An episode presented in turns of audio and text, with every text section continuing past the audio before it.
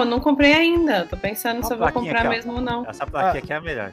Cadê os quadros, Manaro? Cadê os, man... Cadê os quadros? Ainda não instalei, vou instalar, calma, tô muito. Vai instalar Eu- onde? eu Já não tem colocar aqui, espaço. Eu vou tirar esses Nossa. aqui, vou instalar aqui. Ai, bonitinha essa camisa. De, de todos nós aqui, a gente vê que é a mulher, né? Eu, ó, se você olhar em torno da minha cabeça, você vai ver que tem espaço pra soltar um peido. Do Tem Manaro. compensação no meu, tem, ela. Não, então, do Manaro também tem. O Luke, ele, ele deu uma disfarçada ali, mas Que também que tô ligado.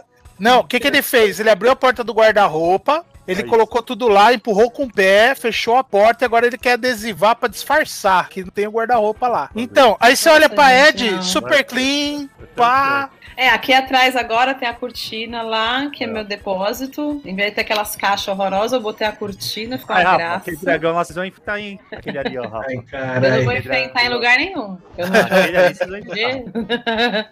Também, o último dragão que eu enfrentei faz tempo também. Estamos, estamos ao, ao vivo online, Estamos tudo mais?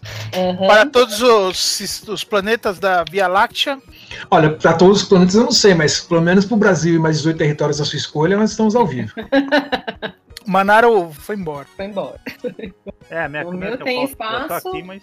Tem, tem Então, umas tá uma zona aqui. Você penduradas. quer saber, você quer ver os bastidores do- da gravação dos Guardiões Perdidos? É que, é que a gente enquadra aqui num lugar onde não aparece bagunça, né? É E se eu der a volta, é, pelo amor de Deus, cara. Desse lado aqui, aqui tem, tem só o, o o quadro aqui.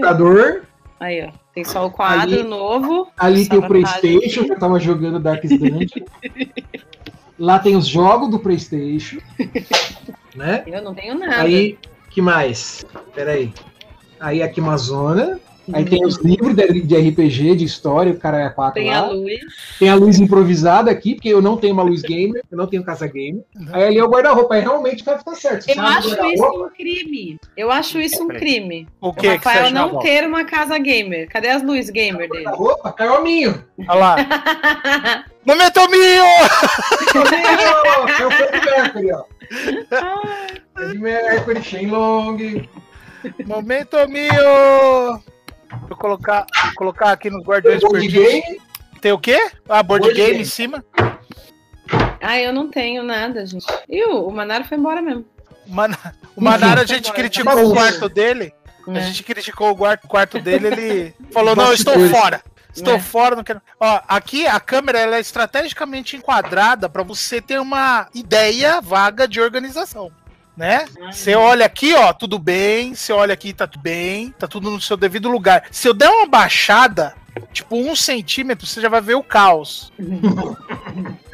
Tem, Não, aqui, meu- aqui minha tem. casa tá arrumadinha. Arrumei ontem. Duas horas da manhã tava terminando. Filha, aqui se eu virar pro chão, você vai ver uma guerra de gambás contra escorpiões que tá acontecendo há três anos. Ah, Record of Sorocaba's War. Né? Cadê o Manaro? Pô, hoje que o Manaro ia brilhar, ele tá tímido. É verdade. Eu falei pra você não criticar o quarto dele. Eu não critiquei, eu só perguntei onde é que ele ia enfiar o quadrinho. Não respondo. Fica a seu critério, meu querido. Onde você quiser. Nossa, é verdade, já estamos com 23 edições já. 23. Cara, juntando, ó, juntando todos os nossos projetos, já tá mais longevo do que todos os an- anteriores juntos. Você viu só? Tá vendo? Quem diria? Ascensão e queda em 23 episódios. Nossa, meu Deus. Quantos episódios durou Roma? Não Vocês sei, não Roma? assisti. Não. Aliás, cara, tem Hum. um anime. Eu, eu quero ver o autor, cara, porque tem muito a ver com, assim, a ideia de Mr. Honda tal. Tem um anime na Netflix, que é de um ex-Yakuza, que ele é dono de casa.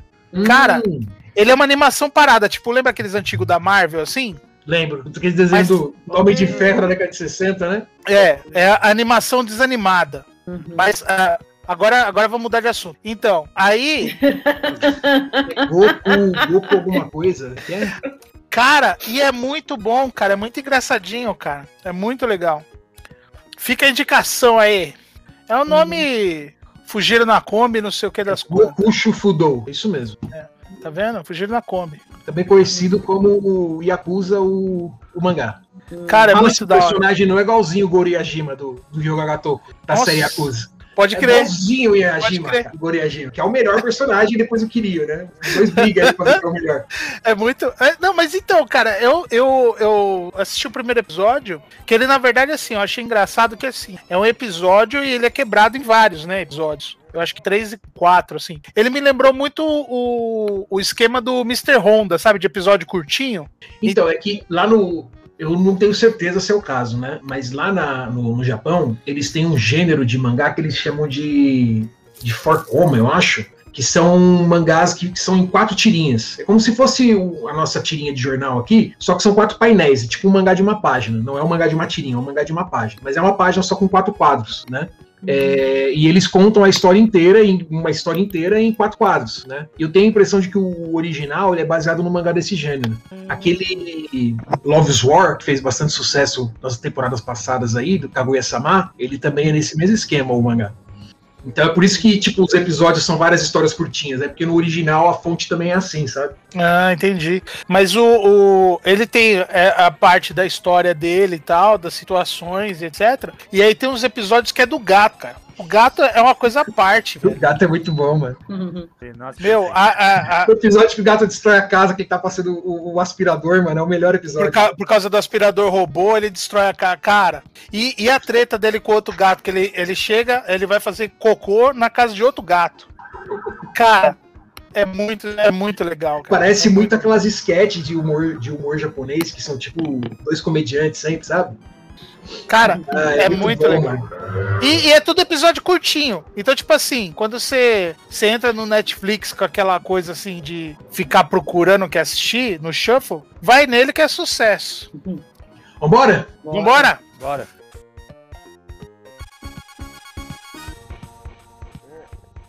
Vários usuários. Quando a gente junta vários usuários, a gente consegue baixar o preço do crack. Vamos lá que. Livre mercado, pô. Acho que voltou.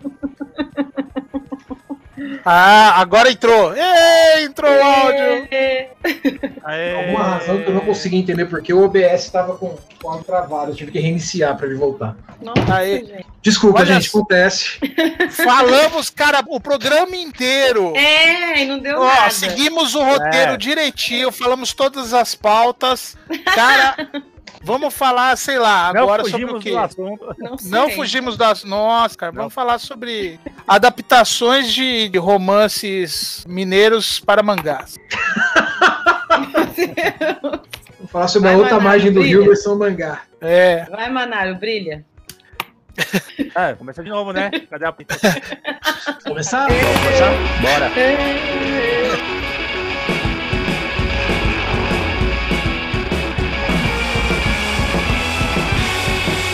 Senhoras e senhores, sejam bem-vindos a mais um episódio do Guardiões Perdidos.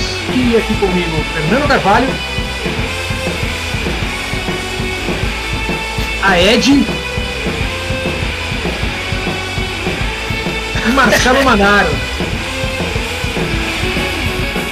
Eu sou o Rafael Luque e hoje a gente Boa noite, senhoras e senhores, sejam bem-vindos a mais um episódio de Guardiões Perdidos. Eu sou o Rafael Luque e comigo aqui hoje a Ed, Yay, stay Grey. Marcelo Manaro Opa, galera, e aí, beleza? e Fernando Carvalho. Caranguejo é meus ovos. E hoje nós vamos bater um papo sobre o RPG Legends of the Five Rings.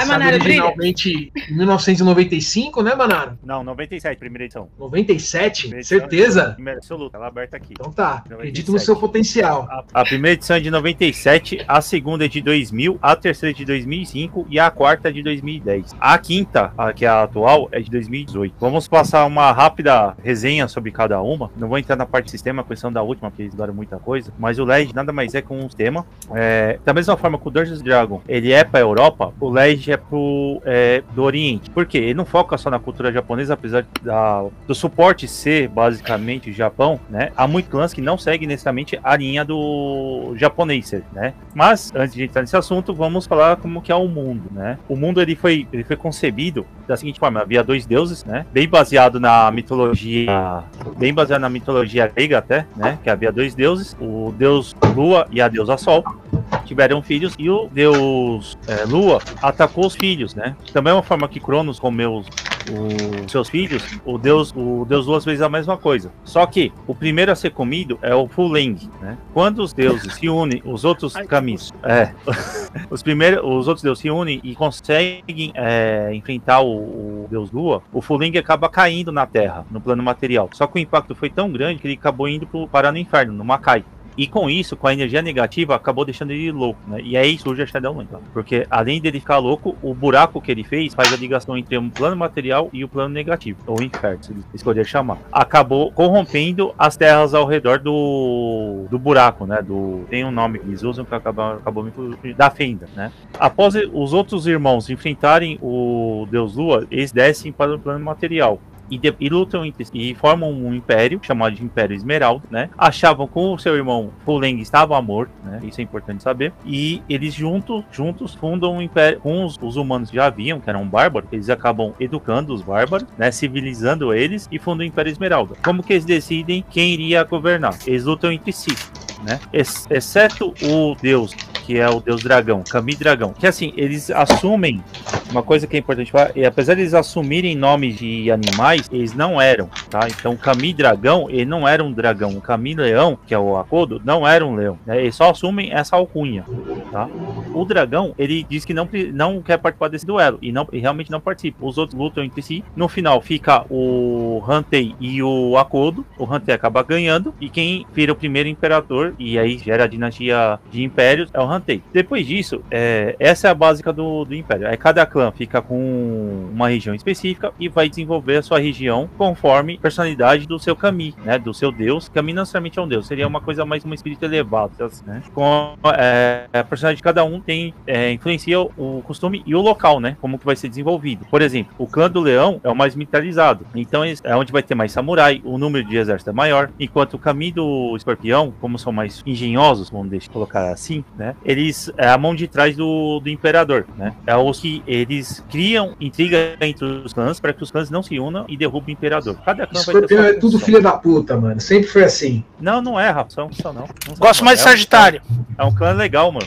Os que, o clã que eu não gosto é, por exemplo, do unicórnio, né? Até pelo nome eu já não gosto, né? Porque não existe o unicórnio no, na parte oriental. Se fosse Kirin, seria menos pior, né? Mas temos que lembrar que é um sistema, né? Feito por americanos, conhecimento oriental de ser, né? Baseado no americano, né? No conhecimento americano sobre conhecimento sobre o Oriente. Então vai ter muitas coisas que entram em conflito para quem conhecer um pouquinho mais de cultura e mitologia oriental, né? Como esse, por exemplo. O clã do unicórnio. Muita coisa é eufemismo.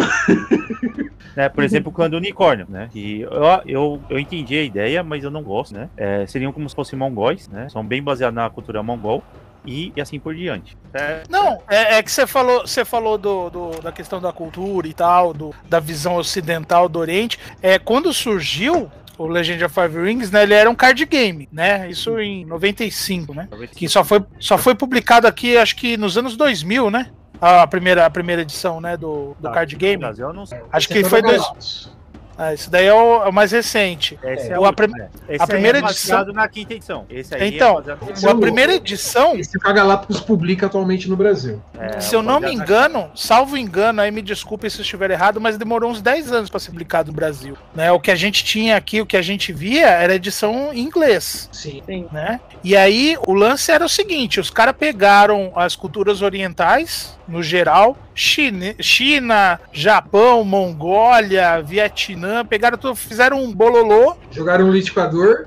E aí falaram, ó, tá aqui. Né? Tanto que é importante falar, é, você está falando da, dessa parte de mitologia e tal, mas é importante falar que o, o, nome ele veio de uma obra muito importante, uhum. que é o Miyamoto Musashi ele escreveu, né? E, e, e, aí deu esse, esse nome aí. Mas assim, uh, não se foca na, na cultura japonesa, né? Somente. Eles misturaram a mitologia, tanto que você falou da deusa Sol e tal. Na hora já veio aquele jogo, aquele jogo do Play 2 na minha cabeça, já o. Okami. Okami. Que ele trata muito dessa questão da mitologia e tal. Mas só que o lance é, era um card game. Aí é lógico que atraiu a galera o mesmo público que consumia card game na época consumia RPG, acabou se tornando RPG. E aí tem o lance que você falou do sistema e tal. Ele é um sistema diferente. Você pegar as primeiras edições, eu acho que funciona muito bem.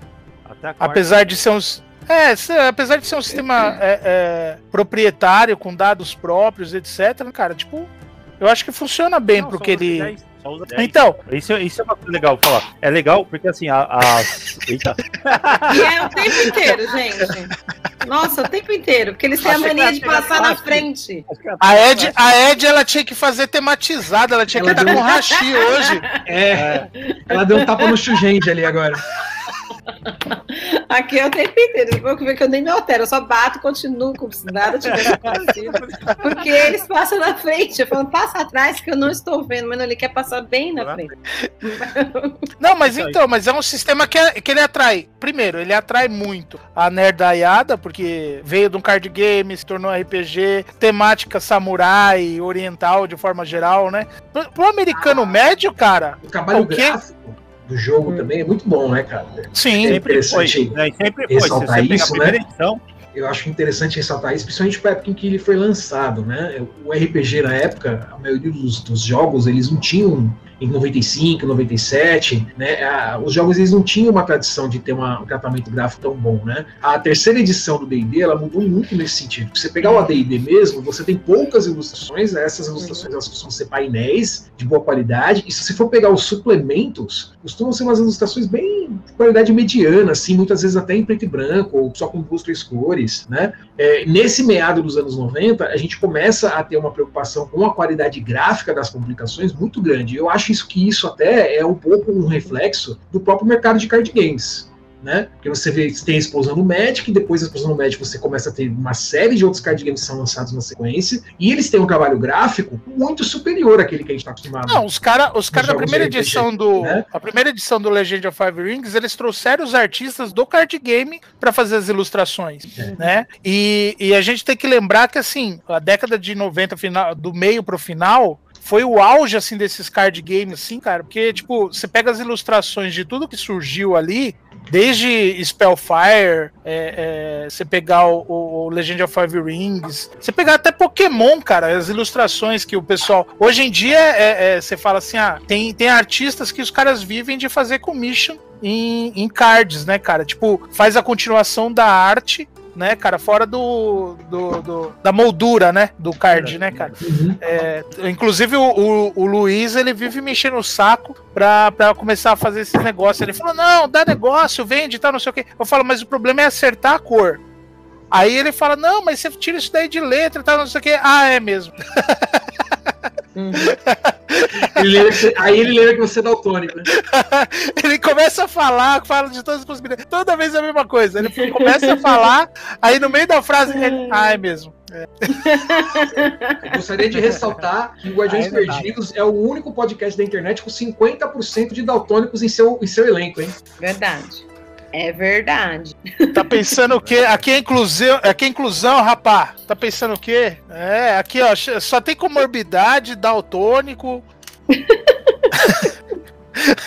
mas voltando pro Live. Uma lá. É, coisa então- que você ressaltou é verdade. O, o sistema é diferente, até pra você pegar pela ficha do primeira edição, dá pra, que a gente até consegue entrar melhor. Hum. Você vê que já é um sistema diferenciado, né? Até pela forma que ele. Tá, velho. Que ele coloca a ficha, por exemplo. Uhum. Distribui os atributos, né? E uma coisa que é diferente pra época, pelo menos pro meu bolso, valeu a pena, você tem que lembrar também assim: você tinha Dungeons Dragons. Dungeons Dragons precisava de três livros pra mestrar, né? O livro do vampiro era caro pra caramba. O do Legend, ele, apesar de ser caro também, ele era um, um livro único. Então você conseguia mestrar só com um livro. Não chegava tanto livro da época. Né? Isso, mas isso era um diferencial que dava. Você fala, não, ó, pô, só tem um livro, só com esse livro eu consigo mestrar. A gente dá suporte da, do mundo, do cenário, e para criação de personagens de regra. Né? Lógico, isso foi melhorando no quartão. Lógico que é o melhor trabalho. O problema do quarta, que acontece?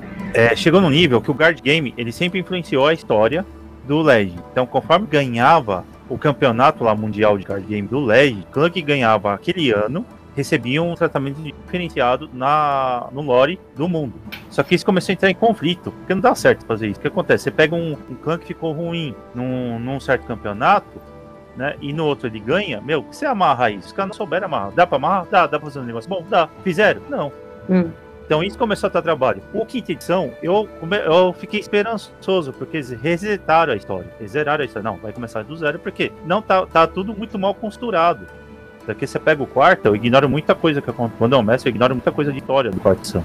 É, não só, não só, não só eu acho que eles foram meio que obrigados a, a fazer esse reboot por conta da história tá muito complexa, muito bagunçada, mas eu acho que a concorrência também aumentou, né? Porque o gênero Uxia, ele começou a ficar muito popular nos últimos anos no, no Ocidente, e se você entrar na Amazon aí agora e digitar Uxia RPG, você vai ver, cara, mais de 10 sistemas diferentes de RPG do gênero Uxia, né?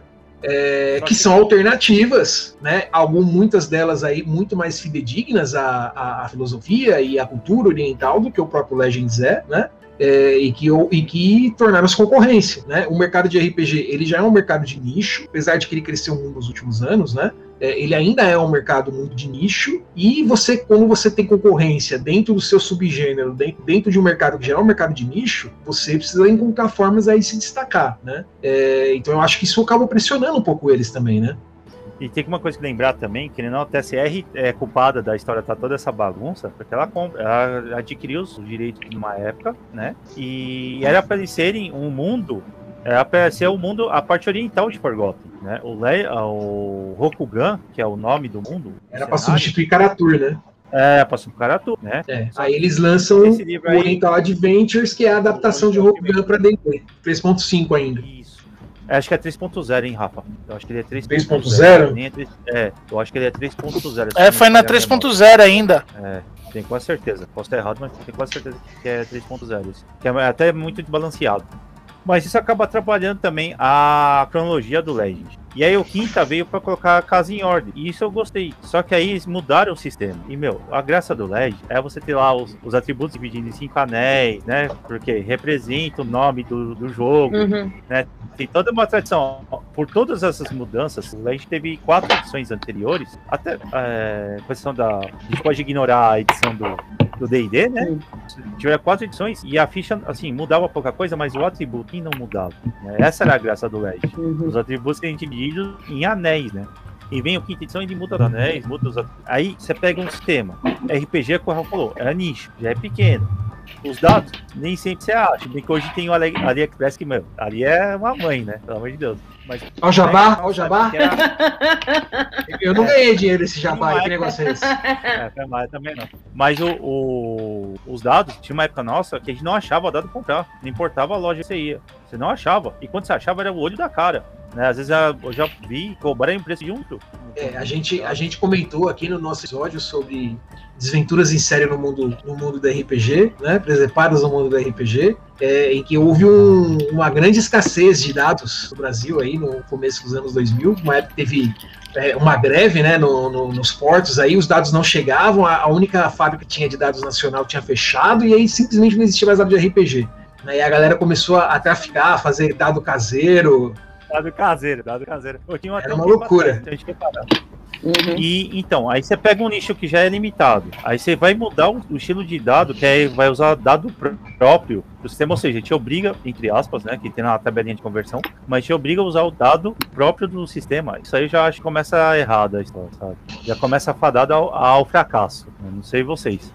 Você acharia é, eu acho que já, eu acho que já deixa muito complicado. Eu acho que deixa muito complicado realmente você ter um dado um dado próprio para você colocar no jogo, né? Tudo bem que quando eu comecei a jogar RPG, eu sentia a mesma coisa em relação ao D&D, né? Esse monte de dado diferente, tal, não sei o quê. Mas eu comecei a jogar com o D&D da Grow, né? Ele vinha com os dados na caixa, então, whatever, né? Uhum. Problema nenhum. Os dados estão lá na caixa, beleza, bora, não tem problema. O Quinta não vem com os dados, só, só para deixar claro, não vem, tá? Não, não espere isso. Então, o problema todo, quando é, é muito específico, é que assim, quando a gente começou a jogar, eu quando eu comecei a jogar, eu não comecei com D&D. E já era D10. Eu nunca tinha visto na vida. Isso foi 96, 95. É, eu nunca tinha visto um dado diferente do famoso D6. Nunca tinha visto. Então isso já era muito interessante, era um dado diferente. Nossa, esse jogo tem um dado diferente, era só D10. Ah, com um dado sendo muito específico dentro do jogo, eu fico dependente desse jogo me fornecer esses dados.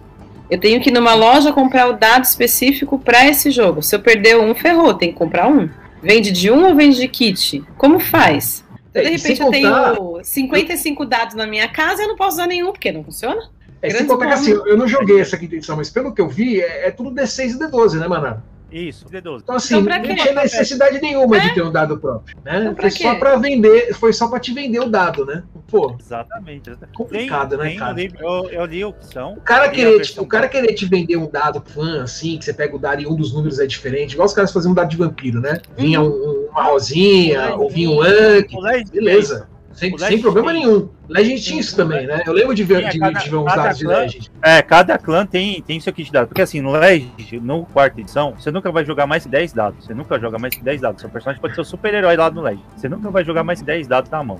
E é legal que assim, o 10, que eu gosto, os críticos no, no Legend eu acho muito, muito bacana. E o 10 era o símbolo do, do clã que você comprou da lá. Clã do Leão, vai aparecer lá, o 10 vezes seu 10 é o símbolo do clã. Meu, eu achava bacana isso. E ok. Aí beleza, você vende já o dado próprio, mas se tiver um D10 em casa, você joga com D10, é beleza, pra Uhum. frente, né? Agora o cara me muda pra D10, é, D12 e D6. Já, você, pra quem joga Legend desde a primeira edição, você já olha com maus olhos. Aí com É, você já não consegue jogar no Discord. Tempos de pandemia, Nossa, como é, que- como é que o bot vai fazer pra jogar o dado específico do Legend? Ferrou.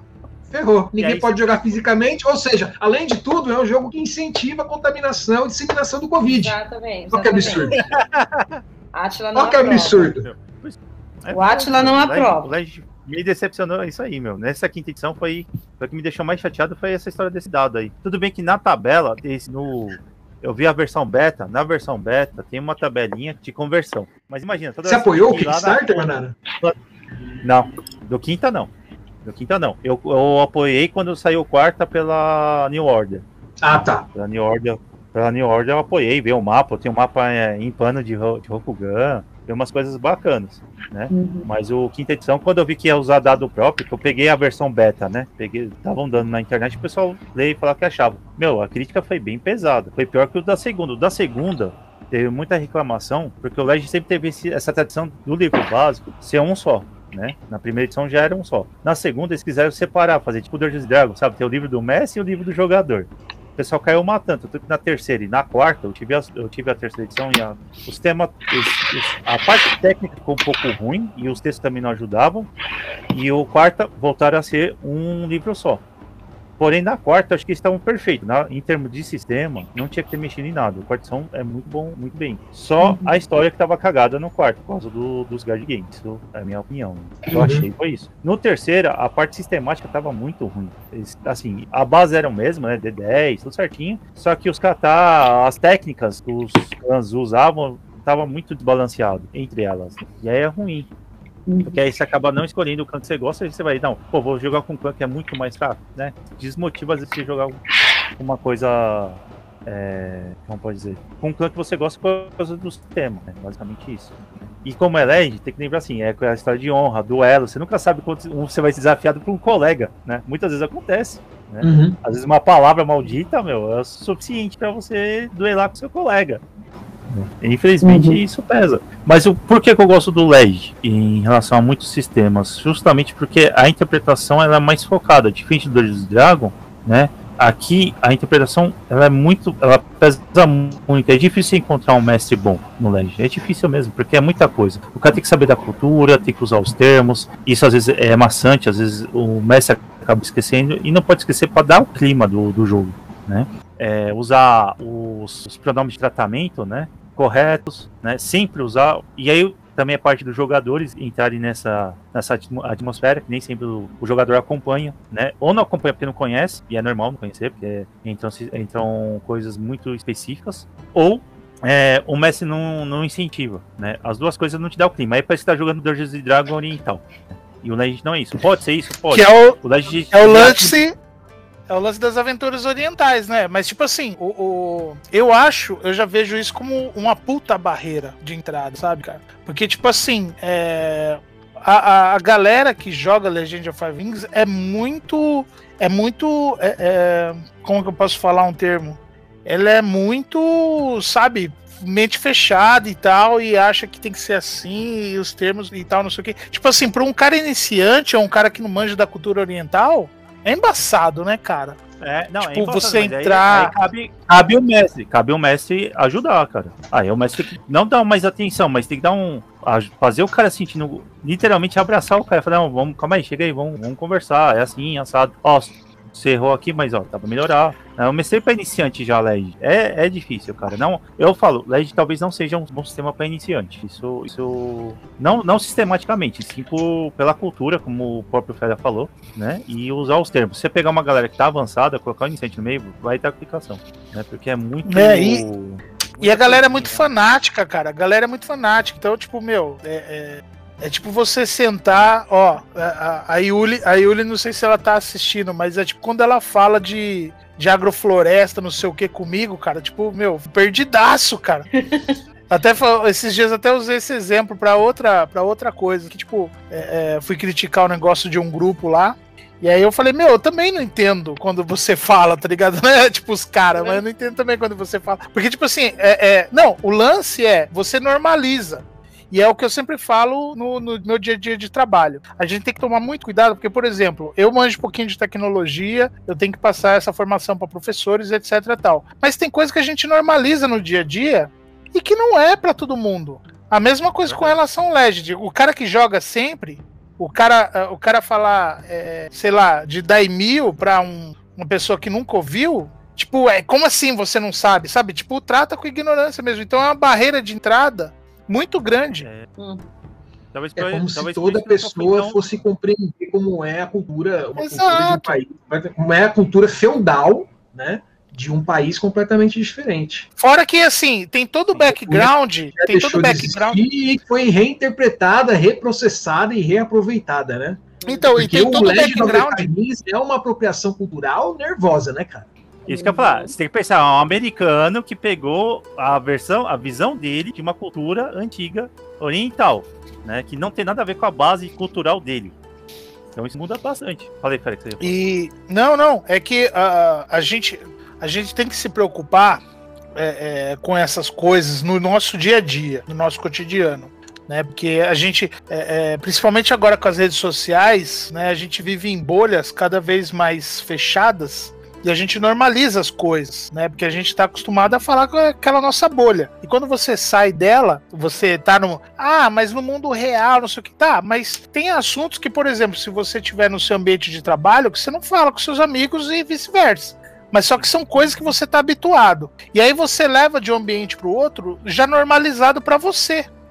E quando você vai colocar, por exemplo, isso no, no RPG, como o Legend of Five Rings, é, que ele é complexo pra caramba, que tem toda uma mitologia por trás, que tem todo um histórico dos clãs e etc. Meu, aquela. Quando a gente vai jogar RPG, você vai jogar um DD, tipo assim, Uh, o, o slot não vai me deixar mentir sozinho, nem o Manaro, nem a Ed. Você senta, você explica pro, pro, pro leigo. Você fala, ó, essa aqui é, são como se fossem as profissões, a gente chama de classes, cada um faz uma coisa assim, assim, assado.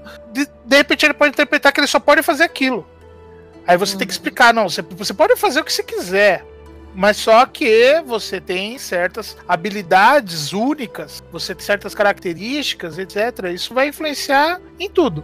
Aí você pega o Legend of Five Rings, aí você vai explicar o, o, o que é um samurai, o que é a, a classe para a sociedade, o que é aquilo dentro daquele clã, o que é. Meu, não é cinco minutos que você vai explicar. E, outro, e o, e o cara que gosta. Não tem classe. Não, então, mas é que tá. Por quê? Porque era bem coisa leiga, cara. Tipo assim, você tem o, o card game, cara, ele tem as regras, você tem o, o que vem na carta e você joga. Aí você vai jogar o RPG, aí puta merda, tem três caras que comeram o livro comeram. Consome cultura oriental a dar com pau, assiste filme de samurai a dar com pau, lê tudo quanto é obra a dar com pau. Beleza. Três Manaus, resumindo. Aí você senta e o cara que ele jogou D&D, ele fala, nossa, que legal, é um D&D só de samurai. Aí ele chega lá, aí fala assim, ah, bom, eu acho bom você não pegar o clã do escorpião, porque a gente só vai ter aqui uma campanha aqui só com garça. Aí, tipo, meu, aí você tem que explicar o background, eu tô dando exemplo, tá? Tô dando um exemplo. Mas aí você tem que explicar pro cara o que, que é o clã, o histórico do clã, pro cara entender. Meu, até aí o cara já perdeu interesse, cara, já perdeu a tesão de jogar. É, Ele... isso, isso é uma coisa que eu acho que é, que é, que é um aspecto positivo do, do Legend, né? É, é que ele se apega bastante a esse aspecto de que tanto a história no Oriente como a ficção no Oriente, ela é pautada em um altíssimo nível de intriga, né? A intriga pal- palaciana, ela tem outro, outro nível, né? Quando a gente pega China, Japão e por aí vai, né? Pa- faz as, as, as intrigas palacianas das cortes europeias parecerem coisa de criança, assim, né? Tipo, você pega, por exemplo, no Japão feudal, onde o, o Shogun literalmente sequestrava as famílias dos outros membros nobres e obrigava eles a morarem dentro da cidade, porque se o cara tentasse rebelar, ele simplesmente ia lá e passava a faca na- no pescoço de todo mundo, né? É, é outro nível de, né? É outro nível de, de intriga quando a gente pensa, quando a gente pensa no Oriente, né? Você falou, E isso você falou, é algo Não, é que você falou intriga, o Luiz já quer me pegar na porrada aqui, porque eu falei mal do, do clã do escorpião, ele já quer me pegar na porrada que ele tá comentando na Twitch. E isso é algo que eles trouxeram de interessante para o, o porque você tem essa camada política e que muitas vezes ela é ignorada, né? Você vai jogar Dungeons Dragons e, meu, a política, muitas vezes ela é completamente ignorada nas campanhas. Você pega as aventuras prontas por aí, tipo, não tem política, não faz parte, né? É, é claro que existem exceções, existem, existem localidades e mundos específicos onde a política é mais importante, sei lá, você pega Tai, por exemplo, em, em Forgotten Realms, né? Já existia um cenário de D&D que era, já D&D, que era mais focado em política e intriga, né? Que era o Birthright, que era baseado onde você literalmente jogava só com a nobreza. Particularmente nunca joguei, mas sempre tive curiosidade de saber como é. Mas no AD&D e no D&D isso é meio, é meio que deixado de lado, né? A menos que o mestre ele faça um esforço nesse sentido, o material base ele não dá um apoio muito grande para você fazer uma, uma campanha baseada, baseada em intrigas, né? E, e no Legend isso já não acontece. A política é muito importante. A relação entre os clãs, né? O fato que eles estão o tempo inteiro ali, um tentando esfaquear o outro pelas costas, né? Tentando eliminar os seus inimigos. Isso é, isso dá uma riqueza, uma riqueza pro cenário, que eu acho que é uma das coisas que traz um, um tempero a mais, assim, pro Legend, que faz ele se destacar. Só que ao mesmo tempo torna-se essa barreira de entrada, de dificuldade de entrada para as pessoas que não conhecem o cenário, né? Porque torna, torna ele muito complexo. Você não tem que ensinar só o cara. sorte. Você não tem só que ensinar o cara a jogar com a classe, enfim, você não tem que só ensinar as mecânicas de jogo do cara, como você tem que ensinar uma outra camada que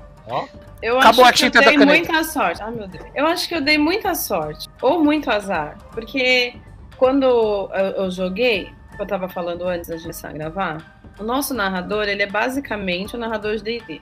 Só que ele gosta, ele pegou o Legend of Five Rings porque ele gostava do tema. E ele fez uma coisa muito realista, muito pragmática, que foi: eu não vou colocar pessoas importantes nesse jogo.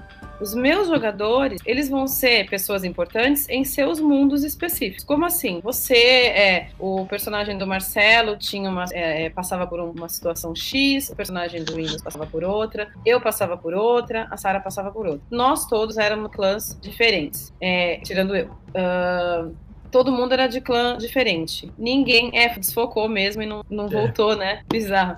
De clã, a gente, eu era de clã diferente. Todo mundo era de clã diferente. E a gente tinha um centro entre nós mesmo. Nunca foi preocupado quem era é, essa questão de nomenclaturas de posto. E uma coisa, não sei se isso mudou da vez que eu joguei diante que eu joguei da primeira edição.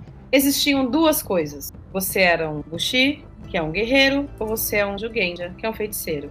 Ponto. Não tem mais nada assim. Existem pequenas diferenças entre essas duas classes, mas elas eram as dominantes na primeira edição. Depois, tudo bem. E aí tinha grande briga, porque o, o Windows queria fazer um Bushido Genji. Pra você ser isso, tinha que ser tipo top do top, top do top, top, top do poder.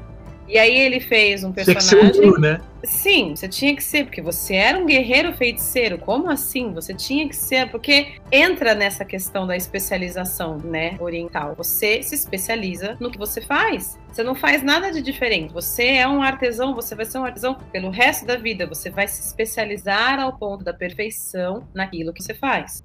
Ah, e aí a gente jogando era desse jeito. Ele não tinha esse negócio de nome. Primeiro, eu nunca encontrei ninguém importante, de fato, durante o jogo. A gente cruzou o clã do, do, do Scorpion, né, do escorpião, porque a gente precisou cruzar e a minha ati- atitude da minha personagem foi tão absurda que o narrador ficou olhando pra minha cara assim, assim, eu não estou acreditando que você fez isso. Porque ela literalmente chegou e falou assim, eu quero um salvo-conduto.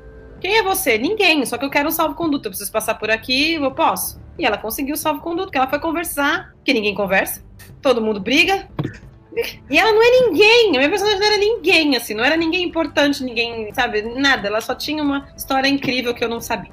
Eu não sabia. Mas enfim. E eu- ela conseguiu salvo-conduto só por isso. Porque ela falou assim: eu vou lá falar com eles. Eu não, eu não sei, eu preciso passar por aqui. Eu sei que eles. Nós somos inimigos deles. Porque é todo mundo que é contra o clã do escorpião. Não são eles que são contra. São, são todos os outros. E de repente. E aí eu tô ligada que não é porque eles sejam inimigos. Enfim. E aí tem essa questão. Então eu, vou, eu fui atrás disso. Então o narrador, ele centrou nesses jogadores que são pequenos.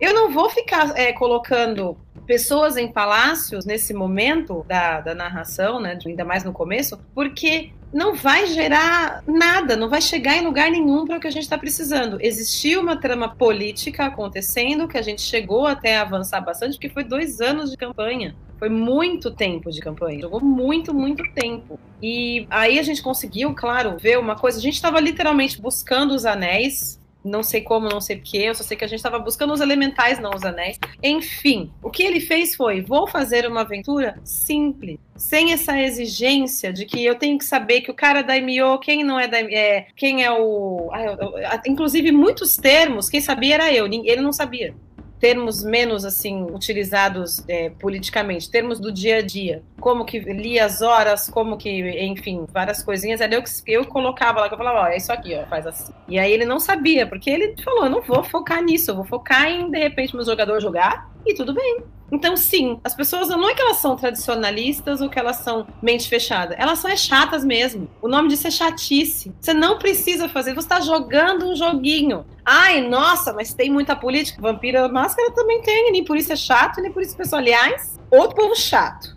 Falo por causa própria. Entendeu? Eu tô chato. Então, de fato, o que pega muito é isso. O narrador, ele manda. Se ele quer, ele vai fazer o que ele, ele vai fazer um jogo interessante e pode fazer um jogo mais é, para aproximar mais os jogadores. Tudo depende do que é da pessoa, mas se ela não É, quiser, eu- Isso eu, isso eu concordo plenamente com você, né? O RPG ele é um exercício de construção de narrativa coletivo, né? uhum, É claro que o narrador nesse exercício ele acaba tendo uma um papel mais, mais é. importante, porque é ele que propõe a história. A história parte conduz. de uma preposição dele e é ele quem a conduz, né? Embora eu já tenha jogado histórias assim, que foram geradas completamente aleatoriamente em momentos assim, e foram extremamente divertidas, né? uhum, É um improv de RPG. uhum. É, mas o narrador ele tem essa, essa importância, né? Porém, os jogadores eles são os atores, né? E eles, e eles possuem agência na história que está sendo, que tá sendo contada, sempre, né? É, e aí, realmente, se a pessoa for chata, não vai sair nada. Não, não sai é, é, nada, né? é aquela vira um coisa. problema. É aquela coisa. É o que eu toda falo, hora. É tudo, é tudo que é combinado não sai cara, cara. Se Uhum. O mestre, eu sou o mestre, propus o negócio, ó. Mas vai ser assim, assim, assado. Ah, não, vamos fazer assim. Não, vamos fazer assado. A gente nem sabia, ele é começou a narrar lá e a gente O tava que é- indo, bora. Eu decidi eu quero plantar mais. arroz no meio do jogo, ele ficou olhando, como assim tô plantando arroz? Eu, eu preciso pagar o almoço, não tenho dinheiro. Eu vou plantar arroz, ué. Deixa eu plantar o meu arroz. Não, é o que acontece, mas é o que eu falei, tudo, tudo depende de como vai. Mas ele falou, ah, não vou, não vou me apegar política. Ok. Pelo amor. Agora se pega o mestre, ah, não, vou pegar a política, ó. Minha campanha é de intriga. Aí não tem o que fazer. Entendeu? Enfim, a, vou essa linha, há, margem para diversas linhas narrativas. Né? O, que eu tô querendo, o que eu estava querendo dizer é que o jogo ele proporciona um suporte para esse tipo de campanha focada na, na política e que é uma coisa que você normalmente não vê, né? Salvo algumas exceções, como você propriamente citou muito bem o, o Vampiro à Máscara, que é um jogo essencialmente de intrigas, né? Rafael caiu. Ah, não, meu Deus. é pra todo mundo. Ih. Rafa, Rafa se foi. Ah, meu Deus, Então, Rafael. Volta, Rafael. Mas eu entendo, Rafa. Quando o Rafa tá falando na parte de intriga, Uhum. o que acontece? No quarta edição, por exemplo, no, primeiro que o, o Legend nunca foi ter classes, né? Ele sempre tem, nossa, tem a pontuação e você vai distribuir a pontuação dentro, dentro da sua ficha, né? Uhum. No quarta edição, tem algumas funções, que é o samurai, do Sugenga, do cortesão, né? Uhum. Já entra a, a figura do cortesão, acho que já entra, na verdade, em terceira edição. É, já aumentou as classes aí, porque antes eram é duas. político. Nossa. Então, na verdade, não é classe, porque não, não tem uma classe. não, não, não, não questão de classe. É tipo, ou você era um ou você era outro. Não tinha um terceiro. É. Então, na quarta edição já tem o, o cortesão, tem o ninja, por exemplo, né? O que você falou do guerreiro mago, tem o guerreiro mago que é o que é o samurai do clã da Fênix, né? Sim. Tudo depende de como você vai levar as coisas, né? Às vezes é como você aborda, às vezes não é só o, o isso é o, isso que eu, falo- eu concordo com o Rafa, quando o Rafa fala, ah, o mestre, o mestre tem um pouquinho mais de importância, e é bem, eu acho bem pouca mesmo, que é como ele vai enxergar as coisas e como ele vai passar as coisas, né? Uhum, Tem a, quer ser guerreiro mago? Ó, tem, tem aqui, ó, não é bem o que você quer, mas dá pra gente chegar no meio termo, né? uhum. Tudo é questão de conversar, tudo é, é questão de, de negociar, né? Tudo é negociável. Não, ainda Agora acabou que, o, que o, o- a pessoa que queria jogar com o Guerreiro Mago, né, com o X Genja, é, sacaneou o narrador e ele agia como se ele fosse isso, usando o que ele tinha na ficha. Até que ele falou assim: é, né? Você tá. Aí o narrador se ligou e falou assim: é, né? Você tá de sacanagem comigo dizendo que você é um, um, um- um guerreiro feiticeiro. Você não é, não, só vou te explicar. Vou cortar suas asas daqui a pouco. É, então, entendeu? Mas, é- mas é, eu Não, mas concordo, é- um- é, o lance- tema que tem uma barreira cultural mais forte. Uhum.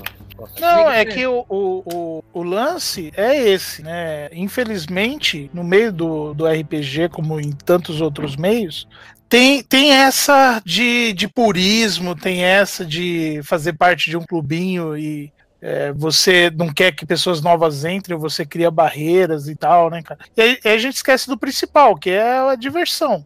Se alguém não tá se divertindo, você tá jogando errado, ponto, né? Uhum. Isso desde um jogo, um jogo completamente interpretativo, de conspiração, de questões palacianas e por aí vai, até uma coisa Dungeon Crawler basicão, né? Não à toa aqui a gente tem, tem várias, várias pessoas que têm vários perfis de jogos diferentes, né? Eu sou da geração D&D, eu, eu gosto ainda da Dungeon Crawler ainda, né? É, eu não vejo demérito nenhum, eu acho que é, é, a interpretação ela tem o seu lugar, tem o seu papel, né? Mas às vezes você quer só jogar, chutar a porta, coletar tesouro, né? É, juntar slash. pontinho, é.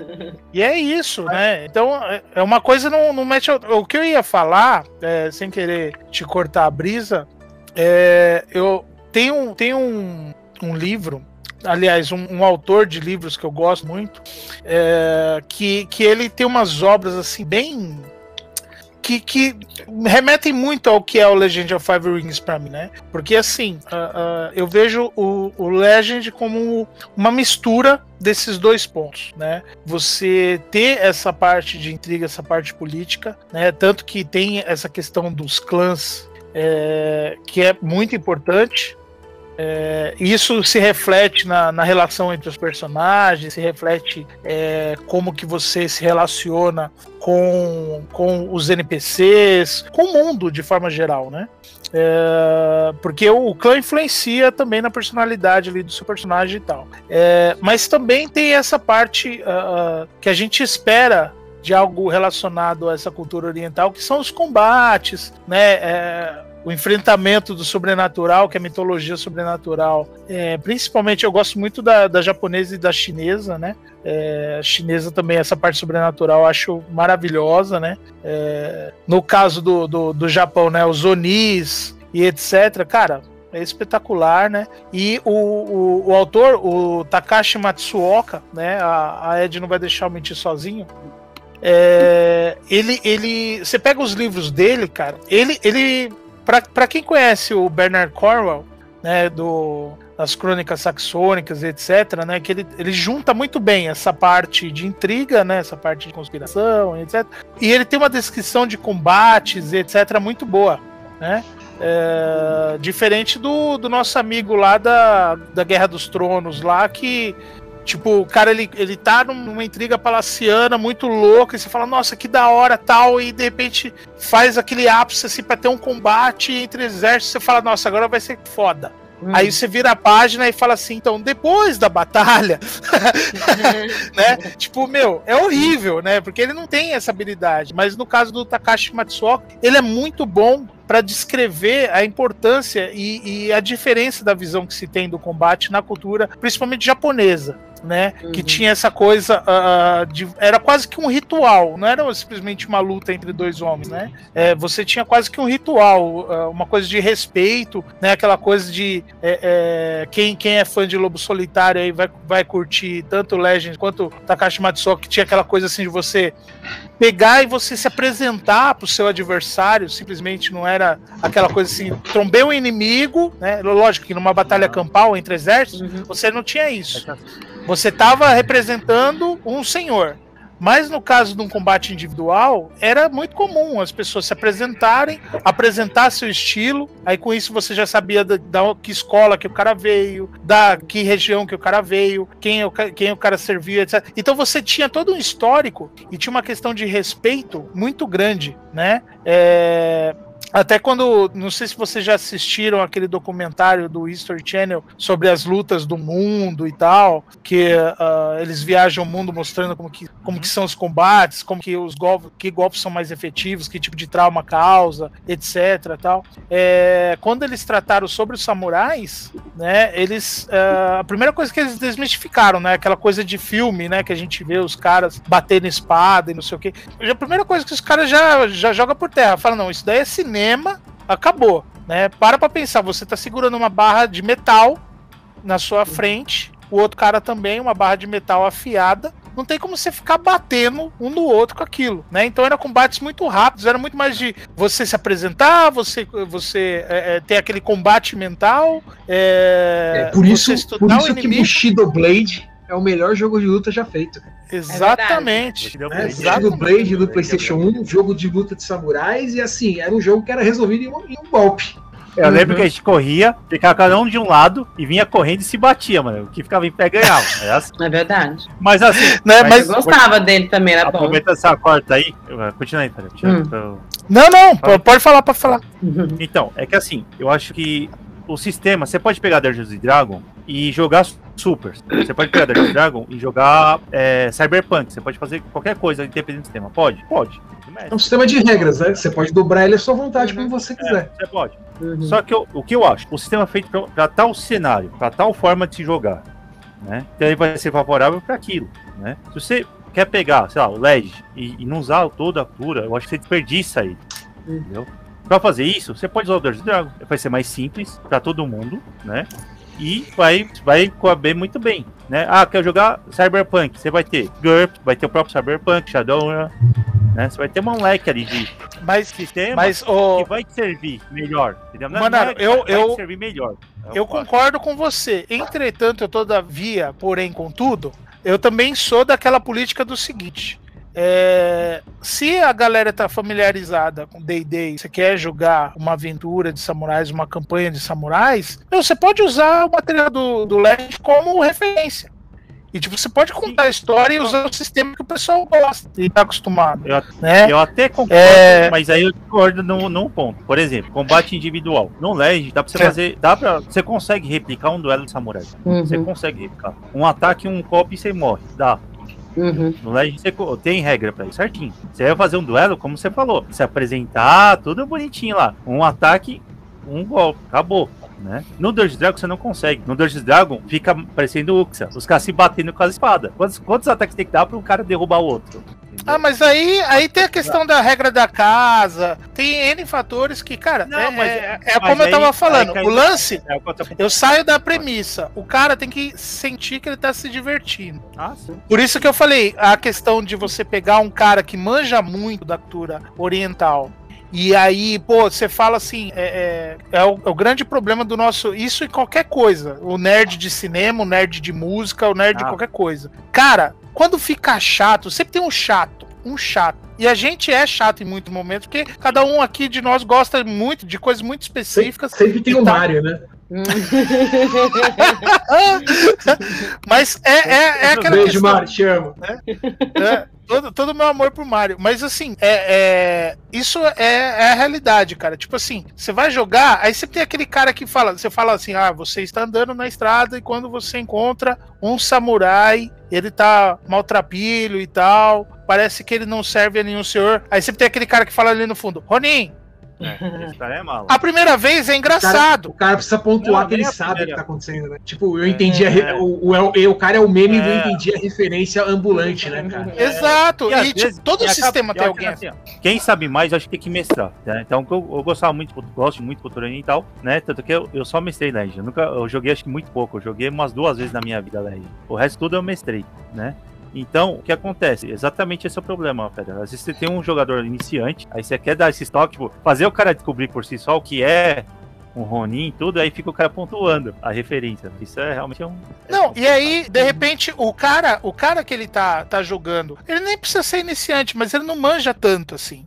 Às vezes o Não, cara mas perde a tesão. Ou, ou deveria ser o contrário. Você, nós todos aqui somos exemplo, cara. Tem muita coisa que a gente se deparou no RPG e etc, que fez a gente se interessar por outros assuntos que nunca na nossa vida a gente se interessou. Uhum. E a gente correu atrás, numa época pré-internet, a gente ia até a biblioteca, se deslocava até, sei lá, até o Tatuapé na biblioteca, atrás de um livro que um amigo seu falou que lá tem. Ah, não, lá na, na- no Memorial Não da América tinha, Latina tem um livro, né? No Memorial da América Latina tem um livro que fala. A gente se deslocava e tal. Mas por quê? Porque a gente estava entre pessoas bacanas, a gente estava se divertindo e aquilo despertou interesse na gente, né? É. E aí, a, a- é- é a minha crítica ao Legend, porque assim, eu, eu não preciso nem falar, eu gosto muito da cultura oriental, conheço um pouco, mas assim, é. é- essas. ah, a mesma coisa que acontece com o vampiro, como a Ed falou, cara, às vezes você cria uma barreira que poderia. Legend tinha potencial de ser muito mais popular. Tinha o potencial de trazer muito mais gente para se interessar na cultura oriental e tal, e saber mais, se aprofundar mais, né? E faz o contrário, né? Faz exatamente o contrário, afasta muitas vezes. Então o cara, ah, ah, até o, o Luiz falou aqui, né, que ah, a pessoa ignora a lore do, do, do Legend e faz o que ela viu no, no anime e pronto, acabou. Vira um anime de, de pancadaria, alguma coisa assim Uhum. né, cara? Mas ah, todo mundo aqui já, já teve experiência no RPG que assim, você não teve um combate e foi puta, que sessão foda, tá ligado? Tipo, meu, que bagulho louco e tal, e você se divertiu. E tem aquela sessão que é só quebra-pau. Uhum. Né? Mas não deve ser uma barreira, né? Deve Não. ser ah, um incentivador, né? Pelo contrário. Tanto é que a, a gente, voltando ao assunto do, do podcast anterior, quando a gente falou de música, RPG tá virando coisa de velho, Tá. né? Porque Não tá ah, renovando. não tá renovando, né? E aí, essa galera velha e chata, que não deixa as mecânicas avançarem, não deixa novas histórias serem contadas, etc. E aí não atrai a galera mais nova. Cara, eu acho que o RPG tá numa situação bem mais confortável do que o heavy metal, sendo bem Ah, não, honesto. sim, tudo tá? bem, isso Muito sim. mais confortável.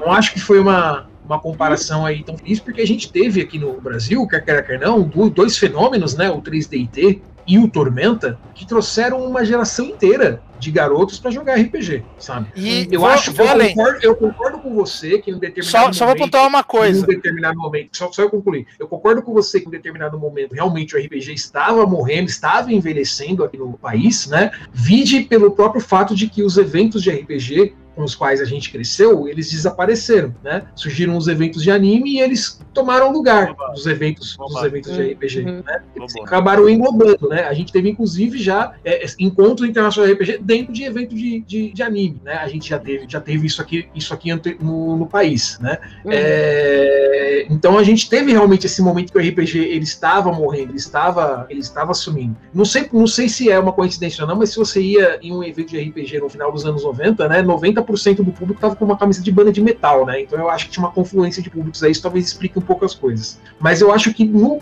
no caso do RPG em específico, esses, o Tormenta e o 3DT trouxeram muitos jogadores novos, né? Ao mesmo tempo em que o pessoal se habituou a jogar pela internet, muito antes da gente, velho, começar a jogar pela internet, né? O pessoal tinha interesse, ele queria jogar RPG, ele tinha vontade, não tinha quem conhecer, ia no fórum de anime lá da vida, fórum de X, encontrava um pessoal e começava a jogar do jeito deles, né? Então eu acho que o caso do RPG tem sim um público mais novo, né? Você encontra muita gente do jovem jogando, jogando RPG, sim, né? Se você entrar na Twitch agora lá e procurar pessoal jogando RPG ao vivo, você vai ver muita gente aí que é 10, 15, 20 anos mais nova do que eu, que eu sou e jogando RPG online, né? Ao vivo para todo mundo ver. O que mostra que existe sim um público, um público que se renovou. Mas eu acho que a gente teve sim um momento que o RPG tava, ele tava caindo no país. Eu concordo com você, e realmente isso existiu.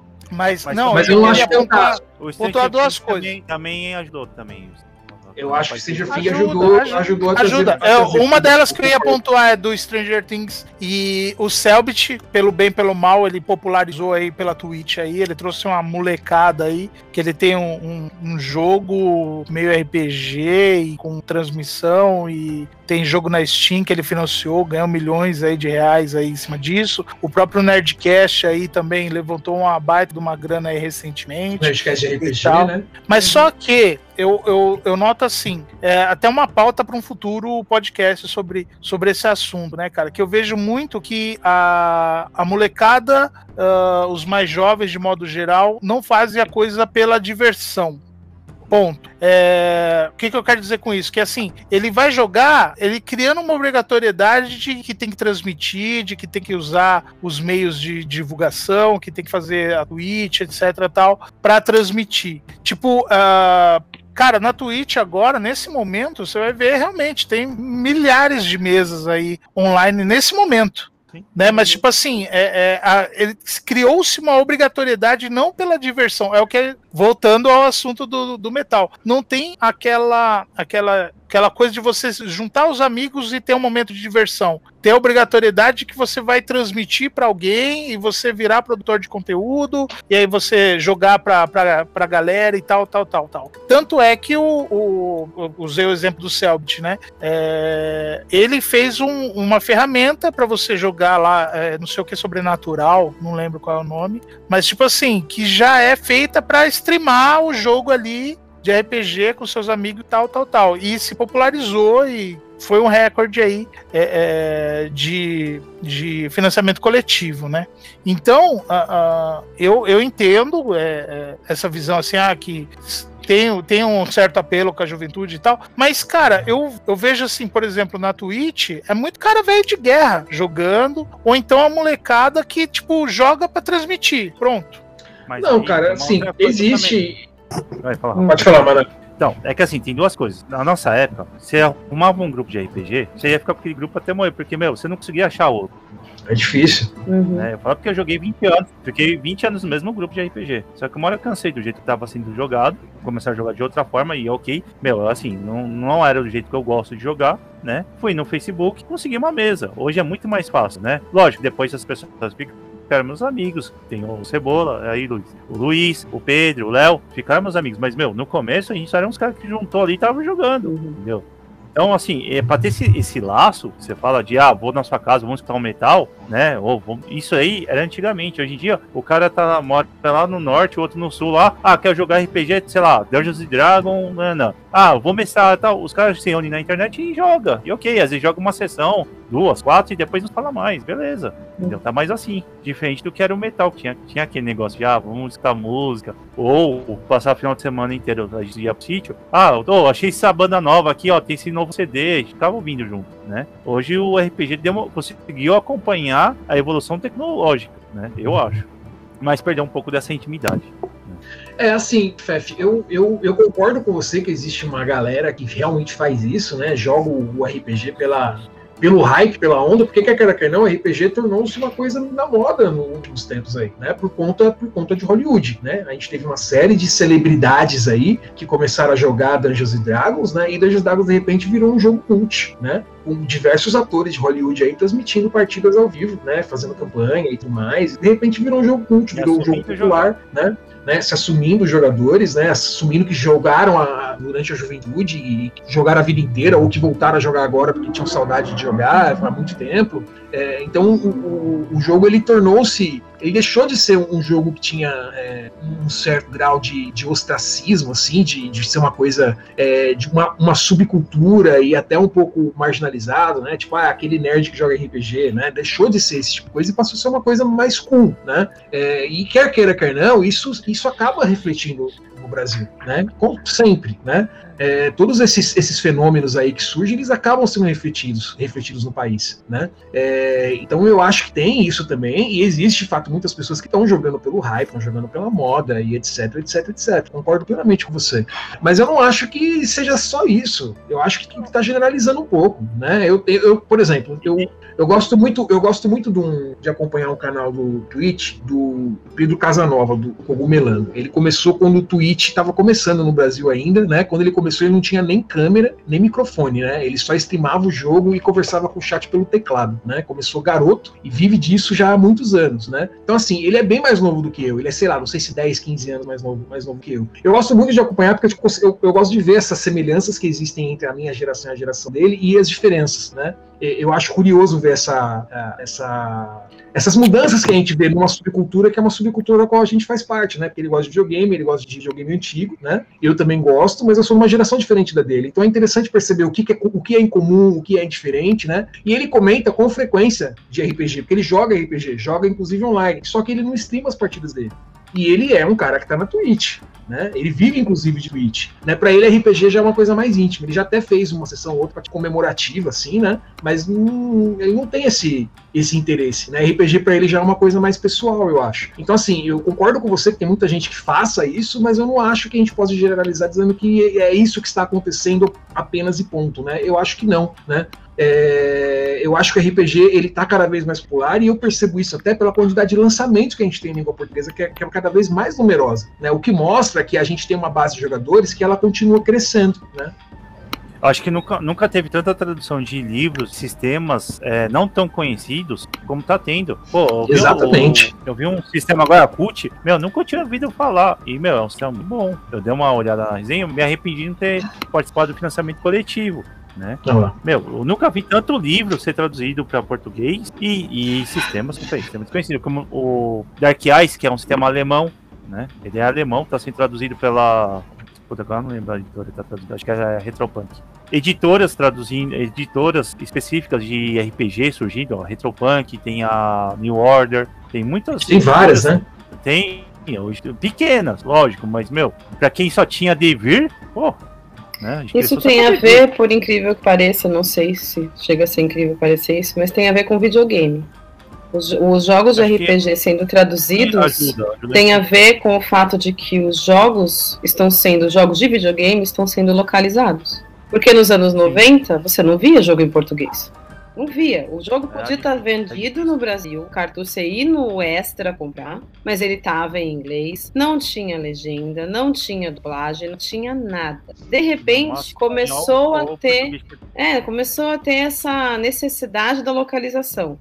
Maravilhoso. E aí, quando a pessoa vai migrar para outro tipo de jogo, começa essa necessidade também. Aí vieram os jogos de tabuleiro, que também não eram traduzidos, e aí eles começaram a ser traduzidos por causa dessas luderias, começou a ter essa popularização do jogo de tabuleiro nas luderias, lugar porque assim, eu vou comprar um jogo de tabuleiro, vou jogar, tenho com quem jogar, só que se eu vou lá na lojinha e jogo, ótimo, já tá, beleza. Só que alguém tem que falar inglês para saber, é. ou o cara da eu loja acho, vai ter que me ajudar. Dois, eu acho que tem dois pontos aí. E né? aí primeiro... começou a chegar no RPG a tradução também, porque o pessoal tá atrás do jogo traduzido, eles não tem mais, essa, não querem mais ficar, pô, mas por que, que não tá traduzido? No meu PlayStation traduz, eu tenho o lobisomem traduzido no meu PlayStation, por que, que eu não vou poder ter o livro também? Então, Concordo. quem começou a procurar começou a exigir isso. Eu Só que a que editora antes era bem preguiçosa. Eu acho que tem duas questões aí, né? A primeira é que a gente teve o público, a gente nerd velho envelheceu, uhum. né? E quer que não, a gente tem o um poder aquisitivo Maior. que o nerd jovem não tinha, né? Uhum. Então a gente pode se dar o luxo de ir para livro, para jogo, etc, etc, etc. Então eu acho que esse já é um ponto que movimentou um pouco mais essa economia né? e ampliou a possibilidade, ampliou o mercado, né? É, então, esse eu acho que é um ponto. O outro ponto é que eu acho que realmente você está correta, né? A gente começou a ter uma, uma exigência maior pela localização dos produtos. Uhum. Né? Eu acho que o público tornou-se mais exigente nesse sentido, né? Muito mais exigente. E aí é, é uma faca de dois gumes, né? Eu, eu, encaro isso, em primeiro lugar, de uma forma boa, né? Porque trouxe uma, uma grande gama de pessoas que, quer queira, quer não, não teriam tido acesso se não tivesse, tivesse a barreira, a barreira do idioma, né? Uhum. Por outro lado, lado, eu percebo que essa geração mais jovem aí tem uma quantidade cada vez menor de pessoas que, que crescem falando inglês, como eu aprendi a falar inglês. Porque eu não aprendi a falar inglês no cursinho, eu aprendi a falar inglês jogando RPG, jogando videogame e escutando heavy metal. É, os esses pequenos, meus... eles falam isso mesmo. Eles, eles, eles acham incrível que eu falo que eu aprendi inglês na vida. Eu não aprendi inglês com curso de inglês. os meus professores de inglês. E aí eu vejo os alunos da minha esposa, por exemplo, vejo filhos de amigos, etc. E eles não falam no A de inglês, né? Só fala inglês aquele que a mamãe colocou na escola, né? E aí eu fico meio, poxa, né? Que coisa. E hoje tem YouTube, né, mano? O YouTube é vida, cara. Se eu fosse moleque, mano, o YouTube ia aprender agora. vamos, vamos final aí. Vamos encerrar então. Cada um fala aí do seu, seu clã favorito. Eu... Oi. Eu não tenho um clã favorito. Eu tenho a minha personagem. E ela não tem clã. ela não era nem Ronin, nem do clã dela, nem de nada. Então eu, eu, eu, gosto, eu gostei muito dessa dinâmica que o meu narrador me deu. Porque eu dei um personagem de presente para ele e ele deu para mim a história dela. Então eu gosto okay, da minha mas personagem. Tinha algum, mas tinha algum clã que você achava mais interessante? Ah, eu, eu queria. Eu achei o mais interessante o Dragon mesmo, mas mesmo assim, como eu não joguei mais, né, nada, eu não, não aprofundei aprofundei. Então, realmente, eu gosto da liberdade que o meu narrador deu para mim, de dar essa, essa, incógnita do que ela era, não sei o que ela era. Qual que é o seu clã favorito, Fef? Aí, é, até comecei falando caranguejo meus ovos, porque, tipo, todo mundo sabe da minha preferência por bárbaros e tal. E aí, tipo, das primeiras vezes que eu joguei Legend of Five Rings, assim, tipo, automaticamente as pessoas falaram assim, ó, acho que você cabe num clã aqui, né? Seu estilo de jogo e tal. Aí ficou essa coisa. Eu sempre falei crab. Sempre foi crab pra mim. E aí, tipo, um belo dia você vai. Você pega as versões mais atuais, você pega os jogadores recentes aí, tipo, meu, cara, clã do caranguejo. Aí eu, por que caranguejo, cara? Né? Tipo, uhum. Tipo, no, na minha cabeça não associava o crab com caranguejo, né, cara?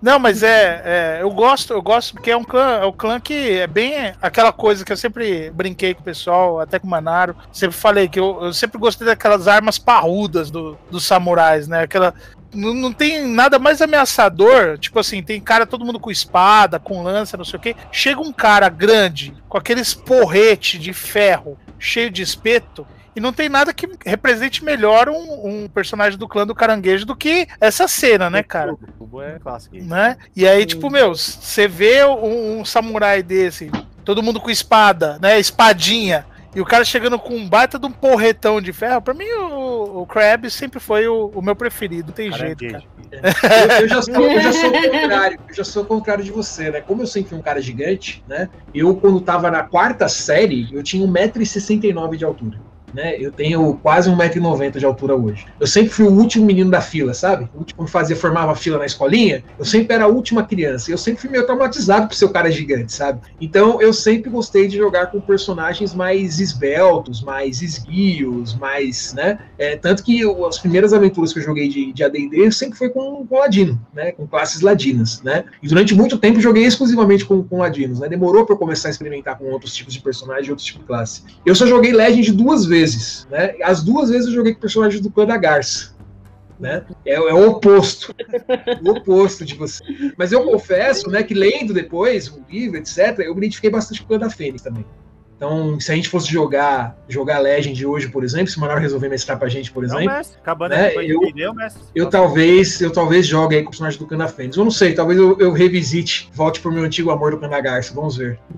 Manaro, qual é o seu clã favorito? Por quê? Bem, é, é, o clã do leão, né? Na verdade, eu gosto, é mais fácil falar o clã que eu não gosto, que é o que eu gosto. Eu gosto quase todos, né? Mas, assim, tem um carinho mais especial, assim, é o clã do leão é o mais militarizado e é considerado a mão direita do imperador, enquanto a garça é a mão esquerda, né? É a mão direita do imperador é colocar ordem na traz ordem e pede, né? Por que, que eu gosto dele? Porque, eu, eu é, achei bem estranho os caras fazerem o plano do leão ao invés de fazer um plano do tigre, né, cara? Porque não tem leão na porra do Japão, mano.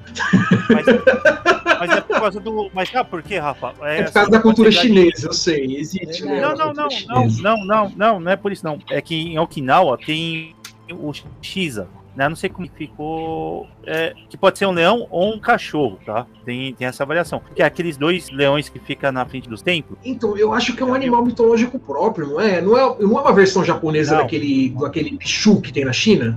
Não, não. No, na China é, são dois leões. E no Japão são dois cachorros. Tem essa Ah, variação. Em, Okinawa, em Okinawa é leão também, mas eles chamam de chi, né? Que são o quê? São os guardiões. Entendeu? Eles são os guardiões do, do palácio. Por isso que eles colocaram de leão. Eu creio que seja isso. Quero acreditar que seja isso. Que eles seriam os guardiões do imperador. Na minha lore pessoal, Por favor, seja isso. É. É, teoricamente eles seriam os guardiões do imperador, tá? Seria essa Uhum. ideia, por isso que é o clã do leão, tá? E é o Akodo, primeiro o caminho do leão, cria o Bushido dentro do Lege, tá? Na mitologia do Lege, quem cria o Bushido é o leão.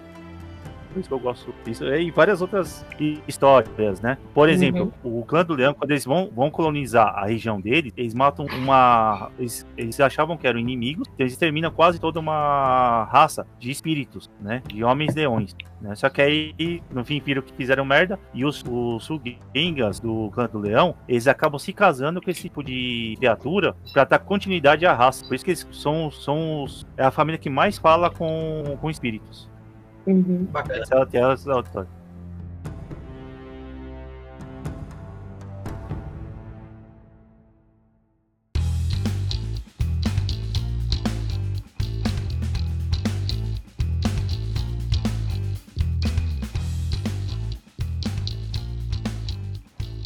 E é isso, gente. Esse foi o nosso episódio sobre Legends of the Five Rings. Obrigado a todos aí que nos acompanharam até agora, Uhum. né? E até a semana que vem. Um abraço a todos. Até mais. Falou. Tchau, tchau. falhou, pessoal!